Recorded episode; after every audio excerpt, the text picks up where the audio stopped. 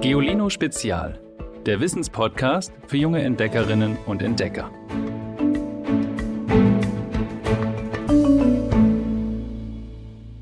Hallo ihr Lieben, ich bin's, eure Ivy.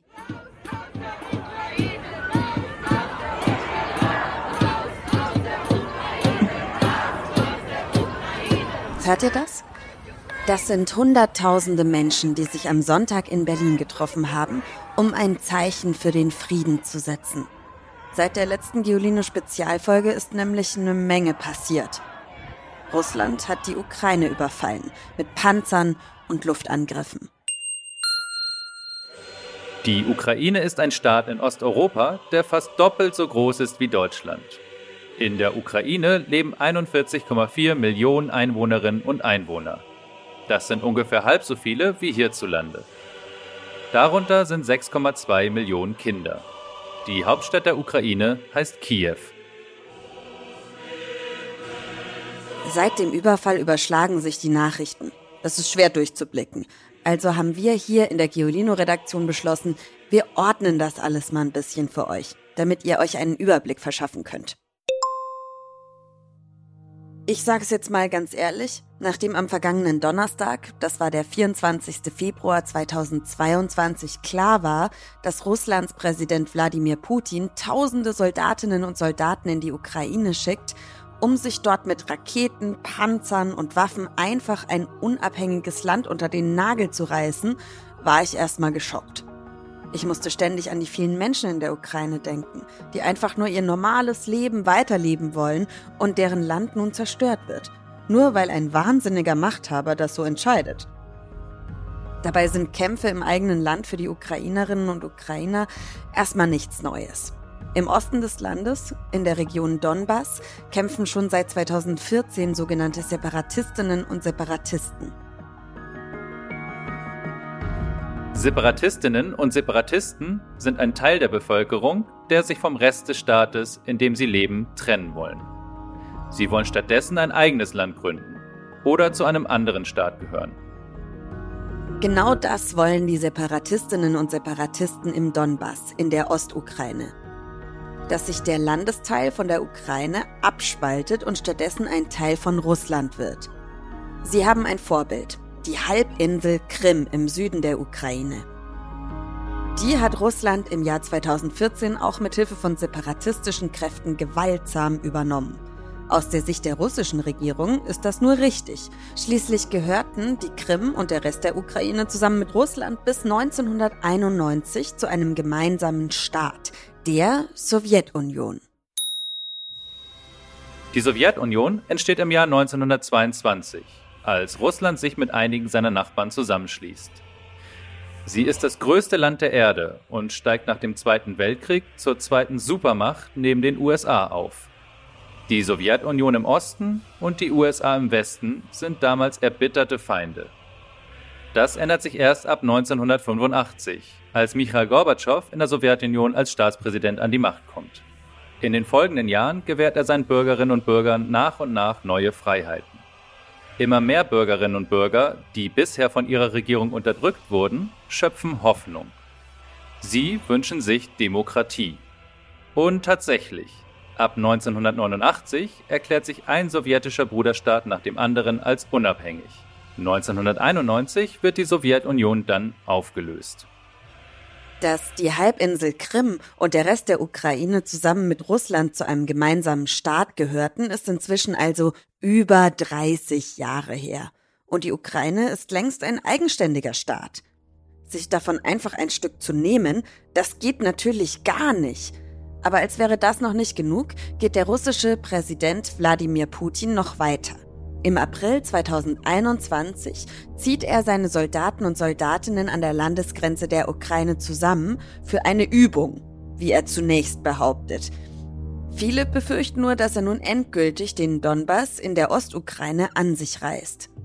Darum treffen sich über Monate hinweg viele Politikerinnen und Politiker der Welt mit Putin, um mit ihm zu sprechen und eine friedliche Lösung zu finden. Diplomatie nennt man das. Die Kunst der Verhandlung. Putin bleibt bei seiner Behauptung, das mit den Truppen an der ukrainischen Grenze sei nur eine Übung. Aber, das wissen wir seit vergangener Woche, er hat gelogen.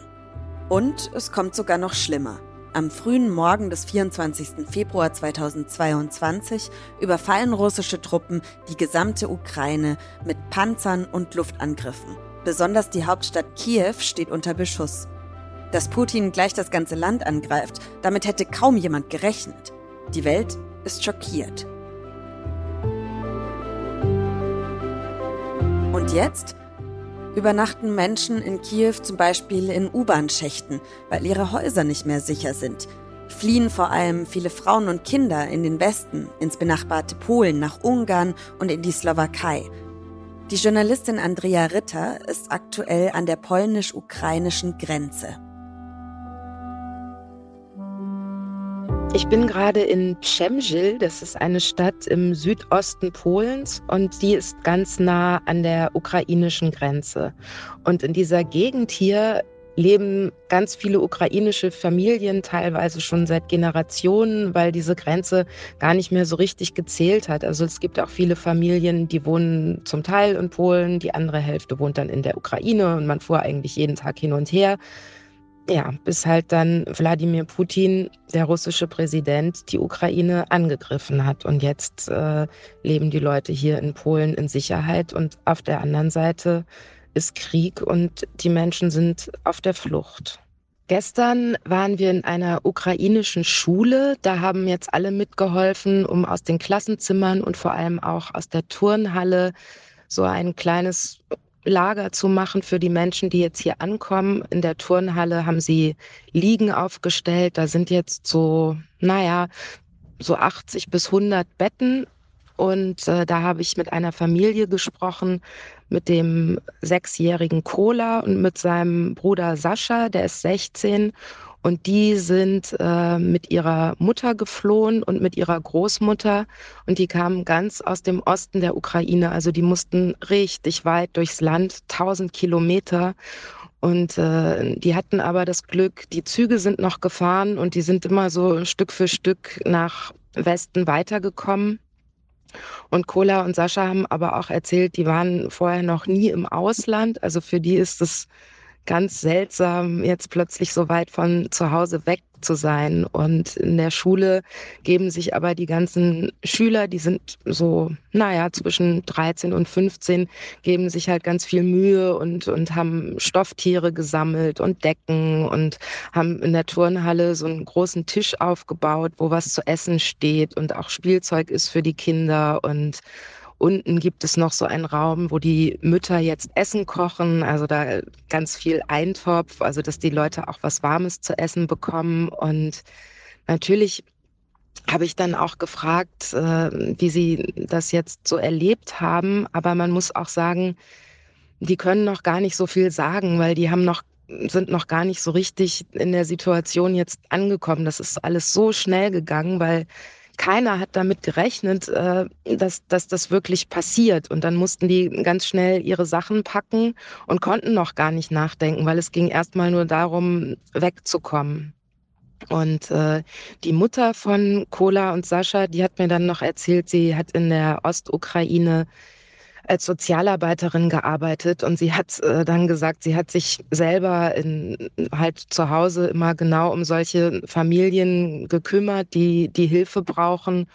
Und ja, jetzt ist sie selber in der Situation und ist auf die Hilfe angewiesen. Und äh, die Hilfe hier ist aber auch riesig. Also die Schülerinnen und Schüler, die helfen bei Übersetzungen, weil natürlich auch nicht alle Leute Polnisch können, die hier jetzt ankommen. Wenn die aus der Ukraine kommen, dann im Osten sprechen sie ganz oft Russisch und sonst Ukrainisch.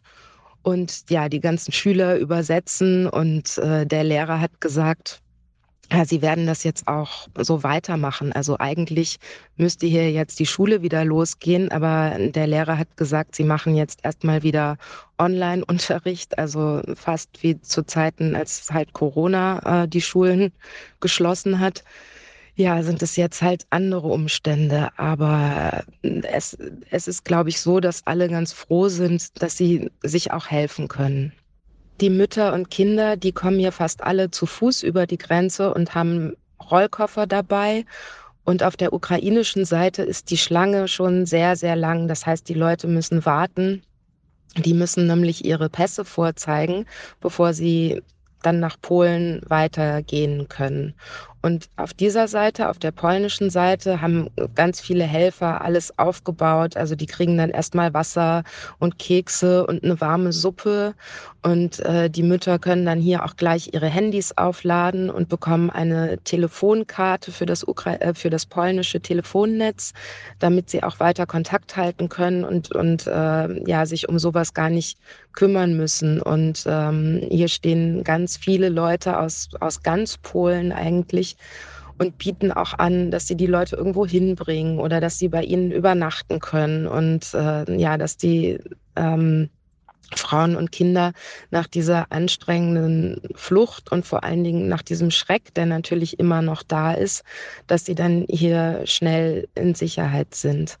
Man muss aber auch sagen, dass jetzt im, im Westen der Ukraine, also hier was direktes Nachbarschaftsgebiet ist, da ist es auch schon sehr sicher. Das heißt, wenn die äh, Leute vor der Grenze stehen, dann sind sie schon in Sicherheit. Schwierig ist halt nur, wenn man weiter weg wohnt. Also je weiter man im Osten wohnt und äh, ja, je weiter man von den Nachbarländern entfernt ist, desto schwieriger und äh, strapaziöser ist dann, ist dann auch die Reise zur Grenze.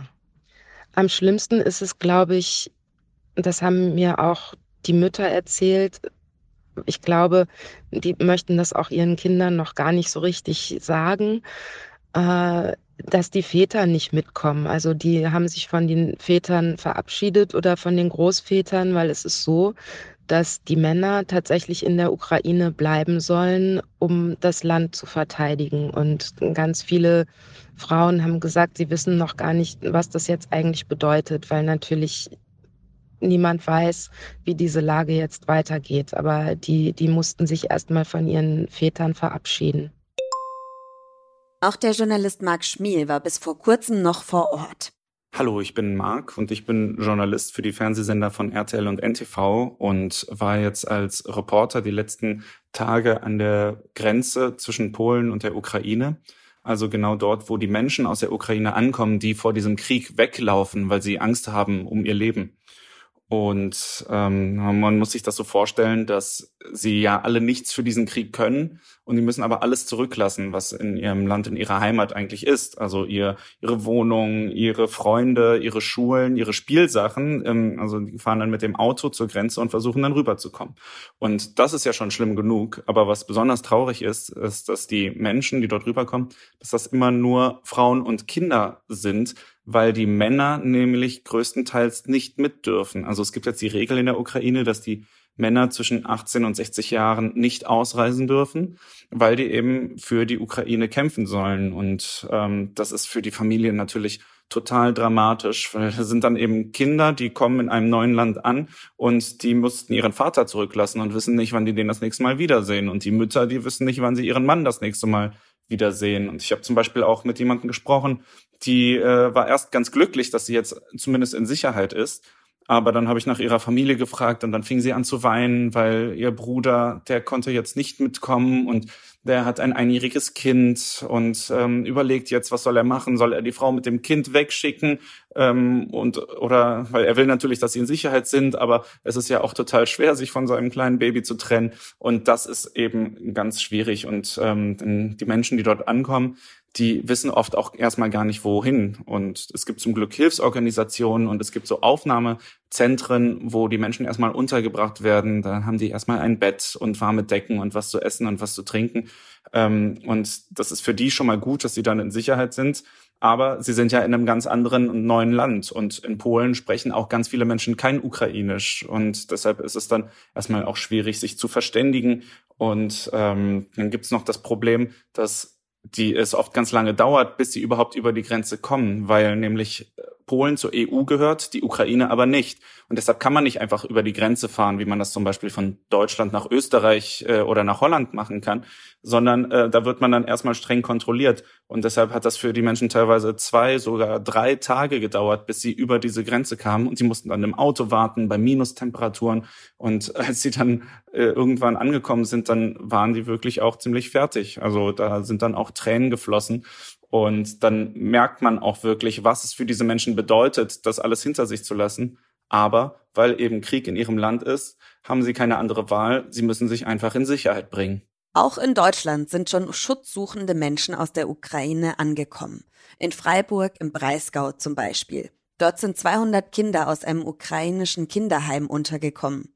Ukrainische Männer zwischen 19 und 60 Jahren müssen dagegen im Land bleiben, um zu kämpfen und es zu verteidigen. Dazu hat der ukrainische Präsident Volodymyr Zelensky aufgerufen.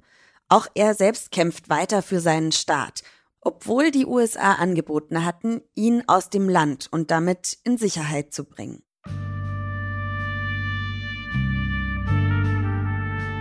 Auch Veronika lebt in der Ukraine, in der Hafenstadt Odessa im Süden der Ukraine am Schwarzen Meer. Sie ist Deutschlehrerin. Ich bin Veronika Maslenka, ich bin Deutschlehrerin aus der Schule äh, Nummer 90 aus Odessa. Mein Sohn heißt Maxim, er ist sechs Jahre alt und wir leben in Odessa. Jetzt seit sechs Tagen äh, wohnt meine Familie bei Odessa, 40 Kilometer entfernt, äh, bei meinen Großeltern. Bei uns ist es im Großen und Ganzen ganz ruhig. In der Stadt zu bleiben, habe ich große Angst. Den Kindern äh, in meinem Ort geht es gut. Sie sind mit den Familien zu Hause. Äh, die Kindergärten sind zu. In den Schulen sind für zwei Wochen Ferien. Meine Schüler sind auch erschrocken. Viele sind weggefahren. Ich weiß, dass äh, einige von meinen Schülern äh, möchten nach äh, Deutschland fahren. Äh, wir haben äh, eine Partnerschule bei Stuttgart und äh, sie haben ähm, uns einen Brief geschrieben mit der Einladung. Also einige Odyssiten aus meiner Schule können äh, in den deutschen Familien untergebracht werden. Unser größter Wunsch äh, ist Frieden und natürlich äh, will mein Sohn wieder im normalen, sicheren Land leben und mit seinen Freunden im Hof ruhig spielen.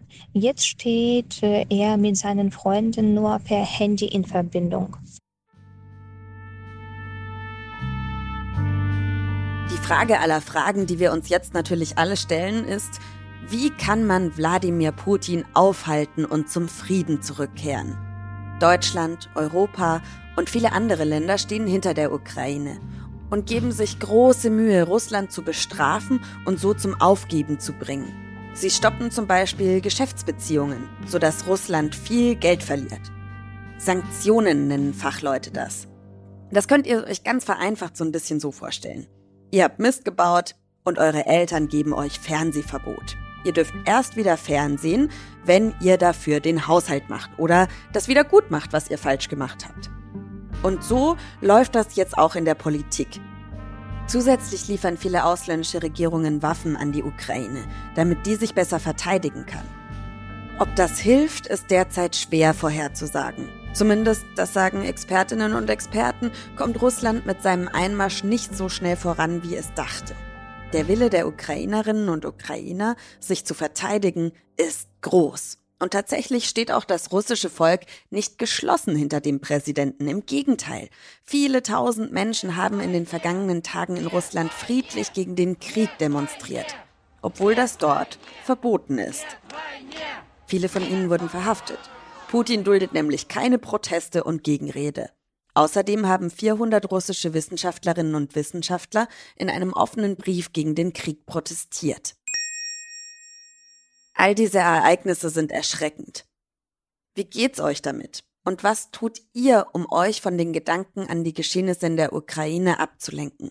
Erzählt mir davon in einer Sprachnachricht an 0160 351 9068. Ihr kennt die Nummer und sie steht natürlich auch immer in der Podcast-Beschreibung. Und wir haben immer ein offenes Ohr für euch. Und übrigens, wenn euch all die Nachrichten über den Krieg in der Ukraine zu viel werden, macht unbedingt eine Pause. also schaut oder hört euch nichts mehr dazu an. Lenkt euch stattdessen am besten mit etwas ab, was euch Spaß macht. Ihr seid damit nicht alleine. Auch ich denke mir manchmal, oh, jetzt muss ich nochmal auf mein Handy schauen und was sind die neuesten Nachrichten und dann lege ich mein Handy wirklich beiseite und schaue nicht in Instagram und andere soziale Medien. Mir geht's außerdem immer gleich besser, wenn ich das Gefühl habe, irgendwie anpacken zu können. Darum haben Tim und ich ein paar Tipps für euch, was ihr für den Frieden tun könnt. Solidarität zeigen. In den vergangenen Tagen sind schon Hunderttausende Menschen in Deutschland, aber auch in anderen Ländern auf die Straße gegangen. Sie protestieren dort für den Frieden. Diese Bilder gehen um die Welt und sie erreichen auch die Menschen in der Ukraine. Schaut einfach mal im Internet nach, wo in eurer Nähe Demos geplant sind. Schnappt euch eure Familie und lauft mit. Friedensplakate malen. Alles, was ihr dafür braucht, ist ein alter Karton oder ein ausgemustertes Betttuch und passende Stifte. Bemalt euer Plakat anschließend mit Sprüchen für den Frieden. Das könnt ihr dann bei einer Demo schwenken oder auch einfach an eure Fenster hängen. Oder ihr bemalt mit eurer Klasse einen Banner und fragt, ob ihr es in der Schule oder im Klassenzimmer aufhängen dürft. Freie Plätze checken. Wohnt ihr in einem großen Haus mit freien Zimmern? Besprecht in eurer Familie, ob ihr euch vorstellen könnt, für einige Zeit geflüchtete Menschen aus der Ukraine aufzunehmen. Verschiedene Initiativen, bei denen ihr euch melden könnt, wenn ihr Platz habt, verlinken wir euch in der Podcast-Beschreibung. Das habe ich übrigens auch schon gemacht und ich warte darauf, ob jemand in unser Gästezimmer ziehen möchte. Vorurteile vermeiden. Sprecht ihr mit der Familie, Freundinnen und Freunden oder in der Schule über den Krieg, versucht nicht über die bösen Russen zu sprechen.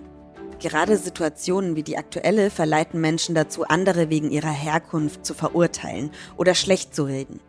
Der Krieg wurde von der russischen Regierung gestartet und nicht von allen Russinnen und Russen auf der ganzen Welt.